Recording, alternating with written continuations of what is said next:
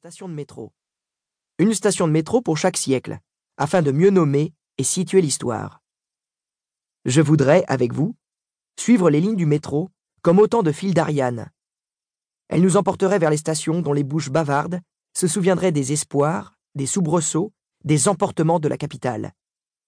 Prenez place, attention à la fermeture des portes, direction Lutèce. Laurent Deutsch. Premier siècle, Cité, le berceau de César. Vous descendez à la prochaine, me demande la petite dame, d'une voix timide, tout en me poussant légèrement pour être certaine de ne pas rater sa station. Le métro freine dans un grand crissement métallique. La prochaine? Pourquoi pas? Ce serait super de commencer mon voyage par le berceau de Paris, l'île de la Cité. D'ailleurs, ce n'est peut-être pas un hasard si cette île a vraiment une forme de berceau. L'essence même de la capitale, c'est ici. La tête, le cœur et la moelle de Paris, écrivait Guy de Bazoche au XIIe siècle. La station est construite comme un puits dans les entrailles de la ville. Nous sommes à plus de 20 mètres de profondeur, sous le niveau de la Seine. Tel Jules Verne dans son voyage au centre de la Terre, j'ai la sensation de remonter le temps jusqu'aux origines. Et pas besoin de la cheminée d'un volcan pour pénétrer ses entrailles souterraines. Pas besoin du Nautilus pour passer sous les eaux. Moi, j'ai le métro. Toujours suivi par la petite dame, je gravis quatre à quatre l'interminable escalier qui me mène vers la lumière. La petite dame est distancée. À l'extérieur, je me heurte à un cyprès rachitique. Je tente de m'en dégager pour tomber nez à nez avec un olivier sans olive. Tiens, une trace du sud écho fragile d'un paysage italien. Je touche au but. Le marché aux fleurs grignote les abords de la bouche de métro, comme si la nature et le passé cherchaient désespérément à reprendre leurs droits. Illusoire conquête en vérité. À gauche, les voitures bourdonnent dans une descente sans fin du boulevard Saint-Michel. À droite, même flot continue, mais dans l'autre sens, pour remonter la rue Saint-Jacques. J'ai la sensation d'être au milieu d'un carrefour.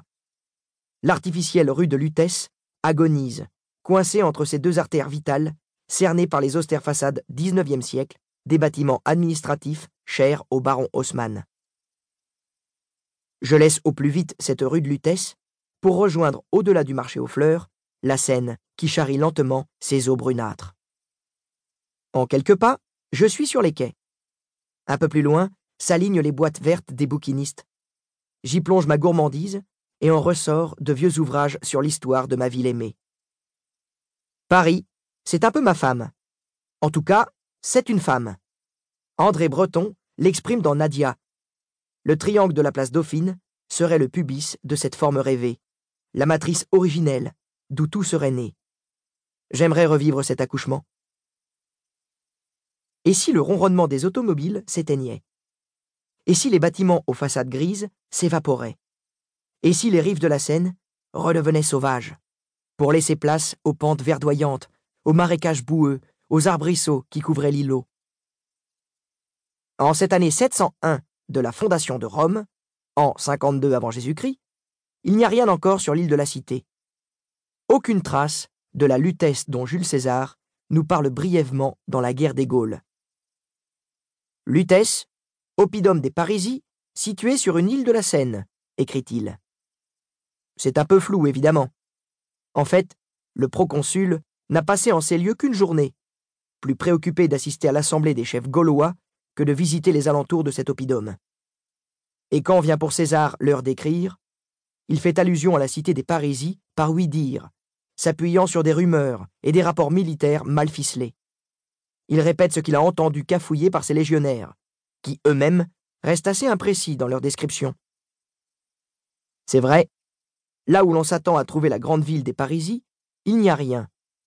D'ailleurs, la future île de la Cité est encore divisée en six ou sept îlots, sur lesquels on aperçoit à peine un petit temple, quelques cahutes rondes au toit de roseaux et une poignée de pêcheurs jetant nonchalamment leurs filets dans les eaux.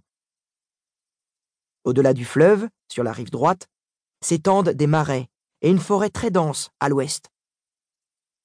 Sur la rive gauche, encore des marais, et plus loin, un éperon rocheux. Un jour, on l'appellera la montagne Sainte-Geneviève. Pour trouver la vaste agglomération gauloise, on doit suivre le fleuve. À cette époque, la route, c'est le fleuve.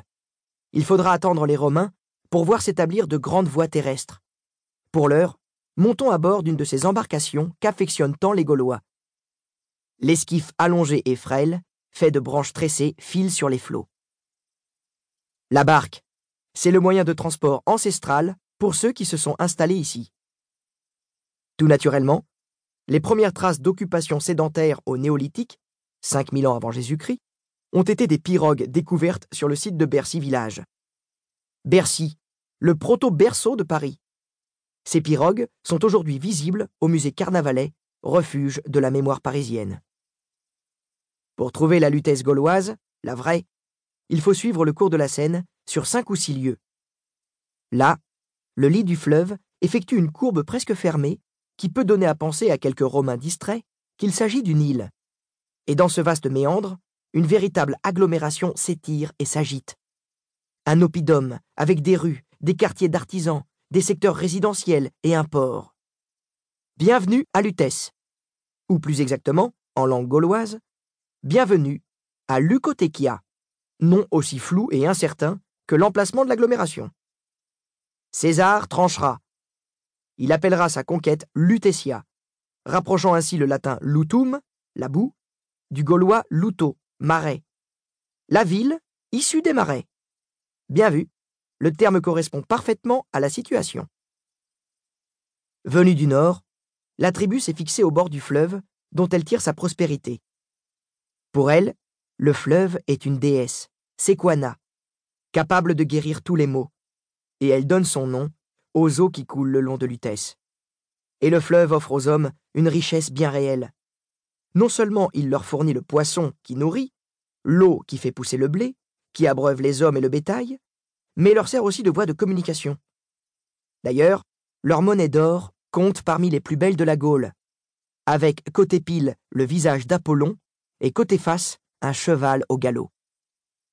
Plus loin, au-delà des palissades de Lucotekia, la fertilité de la terre assure l'opulence des Parisis qui se font agriculteurs, éleveurs, forgerons ou bûcherons. Mais où donc se situait la lutèce des origines? Durant des siècles, les historiens ont répété que Lutèce se situait sur l'île de la Cité. Un petit détail gênait pourtant les érudits. On avait beau creuser et creuser encore, on ne découvrait jamais la moindre trace de cette fameuse ville gauloise. Bon, disaient les têtes chenues, les Gaulois ne construisaient que des huttes de paille. Et la notion de cité n'était pas la même que pour les Romains.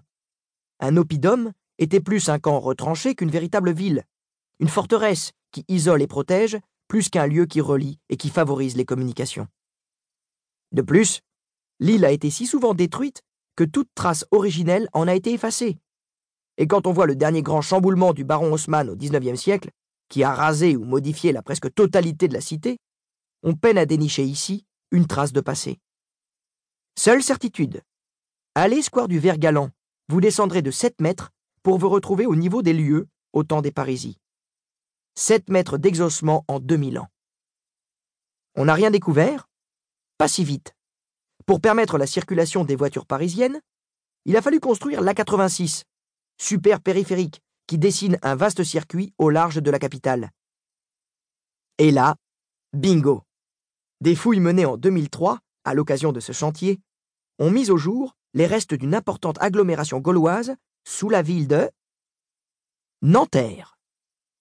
Tout y est, les habitations, les rues, les puits, le port et même les sépultures. Au milieu des maisons, les archéologues ont identifié un espace vide entouré de fossés et de palissades. La présence d'une broche à rôtir et d'une fourchette à chaudron à cet endroit laisse penser qu'il s'agissait d'une place réservée aux banquets, prise en commun. L'implantation de Lutèce à Nanterre, dans la boucle fluviale de Gennevilliers, qui était bien plus accentuée qu'aujourd'hui, répondait à une double exigence. Une sécurité géographique offerte par le fleuve et par le mont Valérien, mais surtout un double accès à l'eau, source de richesse et axe d'échange. Il faut en convenir, notre cœur de Parisien dut-il en souffrir? La première lutèce se trouve enfouie dans le sous-sol.